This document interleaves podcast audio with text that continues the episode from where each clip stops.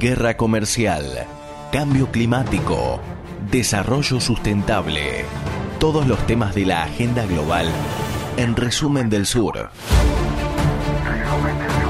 De 11 a 13 por 0223. Radio. 12 del mediodía, 15 minutos. Seguimos en Resumen del Sur hasta las 13 eh, por 023 Radio. Nos escuchan por 102.1, por 023.com.ar, por este 023 Radio desde el teléfono celular. Y finalmente, le voy pidiendo eh, a todos los que quieran participar de este debate que se habiliten los micrófonos. La rosca del Banco Interamericano de Desarrollo finalmente no salió como eh, esperaba el gobierno argentino. ¿Sí? Eh, hoy Mauricio Clever Carone, yo le decía Carón, pero me dijeron no le digas Carón porque es Carone, loco. O sea, no lo... Este, es latino. Cada vez latino, que lo, que lo, bueno, listo, Carone, eh, finalmente va a ser el presidente del BID, rompiendo Carone, un halcón republicano, antichavista, anticastrista, del ala dura de Marco Rubio, de la administración Trump, Em, que no entiende nada de finanzas, pero que va a ser un delegado republicano en, la, en el Banco Interamericano de Desarrollo, em, será el presidente del, del BID, rompiendo con una tradición de 60 años de presidentes latinoamericanos, que eh, si bien en, en 60 años hubo solamente 5 presidentes, eh, en, toda la historia, siempre fueron latinoamericanos. No había ningún convenio firmado, ninguna ley, ninguna nada, nada que dijera que eso tenía que ser así, pero de la misma manera que eh, se, se, da el enroque en el Fondo Monetario y en el Banco Mundial, en donde el Fondo Monetario tiene presidentes europeos y el Banco Mundial estadounidense, bueno, todas esas cosas que siempre se, se dan y que son como una especie de pactos eh, o de acuerdos de palabra, no sé. bueno, esto se rompió.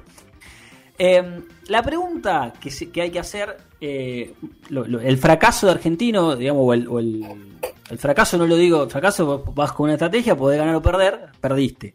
La idea era postergar la elección hasta que se pueda hacer presencial y pasen las elecciones en los Estados Unidos el 3 de noviembre, eh, pero hubo un jugador ahí que se bajó de la estrategia. Ese jugador es México. Eh, que se ve que no alcanzó con mi amigo López Obrador y ese tipo de cuestiones que no existen en política internacional, y todos nosotros lo sabemos, eh, y priorizó la relación estratégica que tiene con Estados Unidos. Porque, eh, y esto lo hemos hablado varias veces acá, ¿quién es más estratégica para la relación de México, Estados Unidos o Argentina? No hay ninguna duda, y así lo ha demostrado López Obrador al haber ido al, a la Casa Blanca a, ser recibido por Trump, a agradecerle por no haberlo tratado como una colonia, entre otras este, gestualidades. Eh, la relación estratégica de Estados Unidos prima más a la hora de, bueno, de, jugar algunas cartas. Lo que va a hacer eh, López Obrador, lo que va a hacer México es dar quórum, que es lo que necesitaba Carone, y abstenerse no va a votar como por Brasil o como Colombia por, por Estados Unidos, pero se va a abstener. Eso mismo va a ser Argentina, que decidió bajar la, candidatura de Gustavo Vélez. El único candidato es eh, Mauricio Clever Carone. Y se va. Y, Argentina, Chile, México, que estaban en la estrategia de postergar la, elección, finalmente eh, van, a, van a abstenerse. La rosca, y con esto termino y los dejo a ustedes, ahora está en la vicepresidencia porque había un acuerdo entre eh, Estados Unidos y Brasil para que Brasil se quede con la vicepresidencia, pero aparentemente ahí México intermedia y puede, puede llegar a haber un vicepresidente o vicepresidenta que sea parte del grupo que estaba buscando postergar las elecciones. La el nombre que está dando vuelto es María Laura Chinchilla, que es la ex presidenta de Costa Rica, que había sido presentada por Costa Rica como presidenta de, para presidenta del BID, que se bajó y que también Costa Rica se va a abstener. Veremos eh, si eso es así, pero bueno, finalmente eh, la, estrategia eh, no, no prosperó. Alejo había levantado la mano, Juan también, así que Alejo, dale. No, yo, dos cosas primero. Lo venimos charlando hace rato en Resumen del Sur y siempre eh, dijimos que eh, Estados Unidos tiene la manija de las votaciones. Hay una tradición, pero Estados Unidos tiene el 30% de los votos. ¿sí? Eh, así que, en última instancia, Estados Unidos decide más o menos para dónde se inclina la elección, aunque siempre ha respetado que sea un candidato ofrecido por los países latinoamericanos. Ahí hay una, un, pequeño, un pequeño dato, una pequeña postilla que aporta el mismo Clever Carone que dice, bueno, yo soy de ascendencia cubana, nací en Estados Unidos, pero soy de ascendencia cubana, y ha habido otros eh, presidentes del BID que también eh, son que han nacido eh, fuera del continente, por ejemplo, Enrique Iglesias, sí, que era, creo que fue... Gran cantante. No, no, el candidato, el fue presidente del BID por Uruguay, nació en España, y Luis Alberto Moreno, que había sido presidente del BID por Colombia, nació en Estados Unidos. Así el actual presidente. claro, no soy el único, sí, que eh, es eh, que no es del territorio latinoamericano. No voy a romper esa tradición, pues se la rompieron otros. Juan. Sí, no, igual, a ver, hay algo como de la idiosincrasia argentina que, se, que, que, pasa a la diplomacia argentina en general o a, las relaciones internacionales, que es esta cosa de que un argentino ocupa un lugar, sin, en realidad no simbólico, pero un lugar de poder que, que no define mucho. Digo, esto que vos planteabas, Augusto, la, la cuestión de... Eh, la cuestión, por ejemplo, de que los, eh, los europeos imponen a, al, al, los presidentes del Fondo Monetario Internacional, eh, lo mismo son tradiciones, no pasa, no, no cambia demasiado. Me parece que a veces hay como una idea de, bueno, el hecho de que estuviera la Argentina, es verdad, iba a cambiar un poco la situación, pero no, no iba a, a como un poco lo dice Augusto, no iba a cambiar la actitud del BID porque hay una correlación de fuerzas que está básicamente establecida es lo mismo que cuando decimos, bueno, hay eh, los secretarios generales de Naciones Unidas, casi siempre son de pequeños países, porque es esta mm. cosa de decir, bueno, quedamos bien, no es una de las grandes potencias, pero eso no cambia la realidad internacional. Sí, es cierto eso, es cierto eso, y además agregar a lo que dice Alejo que en el BID el vicepresidente es estadounidense, digamos, el acuerdo eh, igualmente estaba por ese lado. Yo creo que igualmente acá hay dos cosas que sí está eh, a mí me parece totalmente. A mí no me parece una mala jugada la de, la de Argentina de tratar de articular un bloque que de alguna manera no se acople eh, directamente con Estados Unidos. Independientemente de que la manija tiene Estados Unidos, que hay un mayor porcentaje de Estados Unidos en, en, las decisiones del BID, eso es totalmente cierto. No cambia demasiado la ecuación, que sea Belis, que sea Chinchilla o que sea otro. Me parece que tiene un alto grado de gestualidad, que Trump quiera tener el control así este, explícito de los organismos interamericanos, digamos, él abandona la multilateralidad y se, y se trata de controlar la, cosa interamericana.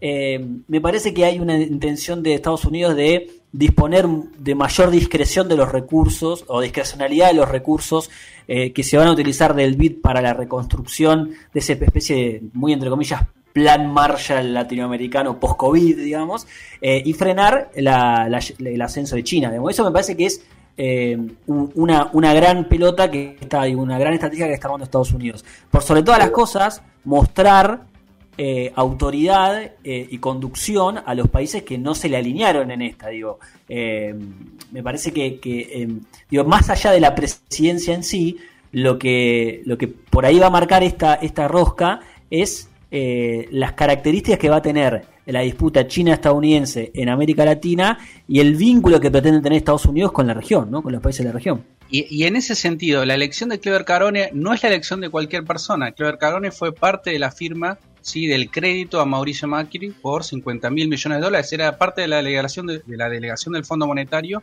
que firmó ese crédito, que es un crédito para ganar las elecciones. O sea, era un crédito dado para que un jefe de Estado ganara las elecciones. Un crédito político. Sí, comprometió a un organismo multilateral a dar un crédito político. Yo creo que igual está bueno marcar esto de que es una, una, una si se quiere, una, una tendencia de la, de la administración de Trump en general, y no es solo con América Latina. Digo, es lo mismo que pasa con los recursos de Estados Unidos en la OTAN. ¿no? Esta idea de empezar a hacer, decir, bueno, si el dinero lo ponemos nosotros, los organismos lo gestionamos nosotros. ¿no? en, en, eso como hay una, una continuidad en la administración Trump de no respetar todos estos acuerdos internacionales, esta multilateralidad y demás, y decir, bueno, donde la plata la ponemos nosotros, manejamos nosotros. No te gusta, como en el caso de Alemania, te saco las tropas y las, y las mando a Polonia. No te gusta en el caso, en, el caso de América Latina, bueno, el BID lo voy a manejar yo. Me parece que, que, hay una, una, en eso sí, una línea de continuidad de la administración Trump que rompe con, otros momentos. el punto por ahí diferencial a eso que es cierto em, es que me parece que ante el avance de China en cuestiones globales, eh, Estados Unidos se aferra, eh, me parece que va a tener una, una postura igual que con otros organismos, pero mucho más frontal y violenta o agresiva con América Latina. Y eso por ahí es la, diferencia que puede haber con otras instancias multilaterales donde trata de poner condiciones. Son republicanos. Y para los republicanos, América Latina es un, gran... Eh, sin caer encima de la metáfora del patio trasero, ellos piensan en términos de América para los americanos y la estrategia republicana siempre es tener control sobre el continente. Sí, el continente es algo que maneja eh, Estados Unidos. Y en, Trump y en la administración, y en esta administración republicana es mucho más claro, ¿sí? quizá que en la administración de Bush, que lo trataba de hacer a través del ALCA. Primero firmamos el ALCA y después lo hacemos. Trump dice, bueno, bueno, vamos a hacerlo. Una última cosa para, para también me parece prender ahí un, una postilla es el, eh, el, sistema de relaciones eh, eh, latinoamericanos, ¿no? O, que, o el sistema de relaciones que Argentina pretende llevar adelante. Yo creo que hay que tener, hay que abandonar un poco la mirada nostálgica, cuasi romántica de Patria Grande, esta idea de mi amigo López Obrador con quien vamos juntos a construir una alianza que defienda los intereses de Sarasa Sasasa, y, y, tener una mirada mucho más realista y pragmática de una situación muy compleja, en donde tu amigo López Obrador prefiere alianza con Estados Unidos eh, antes de eh, enfrentarse o, construir un bloque para enfrentarlo. Entonces ahí me parece que necesita el diseño de una, de una política exterior o de una política de relaciones latinoamericanas más este eh, menos romántica y más este, pragmática. Totalmente, totalmente. Sí, sí, no hay mucho. Hoy, en este último tiempo, el, aliado principal que ha tenido Argentina fue Chile, por ejemplo. Eh, se avanzó con el rooming de, en la frontera. Chile se, también quiso jugar la, de la abstención o la de la postergación de la elección. Y bueno, Chile está Piñera. ¿Y cuál es la, similitud entre Piñera y Alberto Fernández? Ninguna. Eh, y esto es algo que estamos hablando de los últimos dos meses. Entonces, me parece que ahí hay que, hay que revisar un poco. Eh, insisto, yo creo que la jugada de Argentina para el vídeo era buena y era correcta porque no puedes decir que sí todo el tiempo, hay veces que tenés que decir que no, eh, pero me parece que sí hay que pensar, o hay que repensar cómo eh, la retórica inclusive, la retórica de las relaciones internacionales en este momento, digo, ya la patria grande del 2010, todo eso ya no existe más, amigos, perdón, pero ya se fue. Este, a ver, voy a, voy a morigerar un poco a Augusto. Voy a morigerarlo un poco hay que tener una línea, digamos, uno tiene que pensar como, eh, como país que la integración continental, la integración en todos los aspectos, integración económica, integración cultural, integración política, puede ser un horizonte. Ahora, es un horizonte estratégico y uno después tiene movidas o tácticas. yo coincido con eso. En este ¿eh? contexto hay que ser pragmático, defensivo. yo coincido que la integración regional tiene que ser una decisión política eso eh, y está bien que sea el horizonte de integración regional. Lo que no puedes pensar, no puedes pensar integración regional solamente con la diplomacia presidencial de tus, de las personas con las que te llevas bien y con las que tenés homogeneidad de ideas.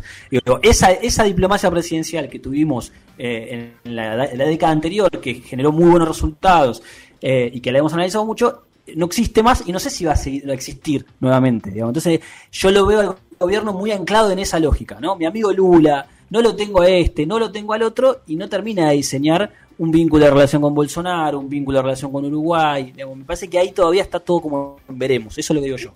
Eso igual puede ir en, dos canales diferentes. Uno puede tener un discurso, digamos, pateagrandecista para la política interna, pero para la política interna no puede tener. Puede tener un discurso porque las bases propias ¿sí? de tu fuerza política les gusta, piden ese discurso. Y después uno puede tener una política práctica práctica con los gobiernos de la región, por ejemplo. O sea, el corredor transoceánico con Chile hay que hacerlo con cualquier gobierno que esté en Chile. De, derecha, de izquierda, eh, de centro, eh, por fuera del espectro político, los que estén. ¿sí? En Chile hay que avanzar ¿sí? con una integración de infraestructura. La integración de infraestructura de por sí ya es integración. Totalmente. Lo decía Fernando Enrique Cardoso allá por ahí en 1999. Bueno, eh, este es un tema que, digamos, me parece que va a abrir nuevas, nuevas ventanas de discusión respecto de la región. Eh, pero bueno, lo que hoy, la noticia es que hoy eh, Mauricio Clever Carones va a ser el presidente del Banco Interamericano de Desarrollo.